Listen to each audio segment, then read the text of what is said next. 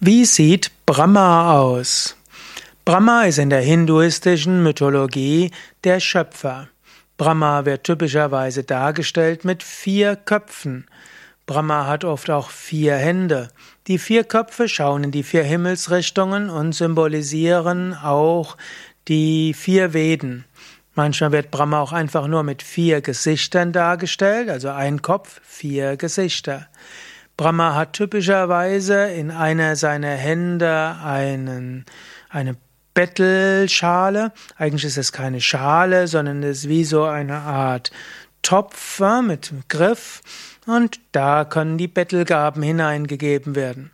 Brahma hat typischerweise auch in einer Hand die Veden. Das sind so seine zwei Hauptattribute, Veda und ja, Bettelnapf. Und als drittes hat er meistens dann eine Hand gehoben in Abhaya Mudra, das heißt Schutzmudra, und die andere Hand nach unten als Symbol des Segens.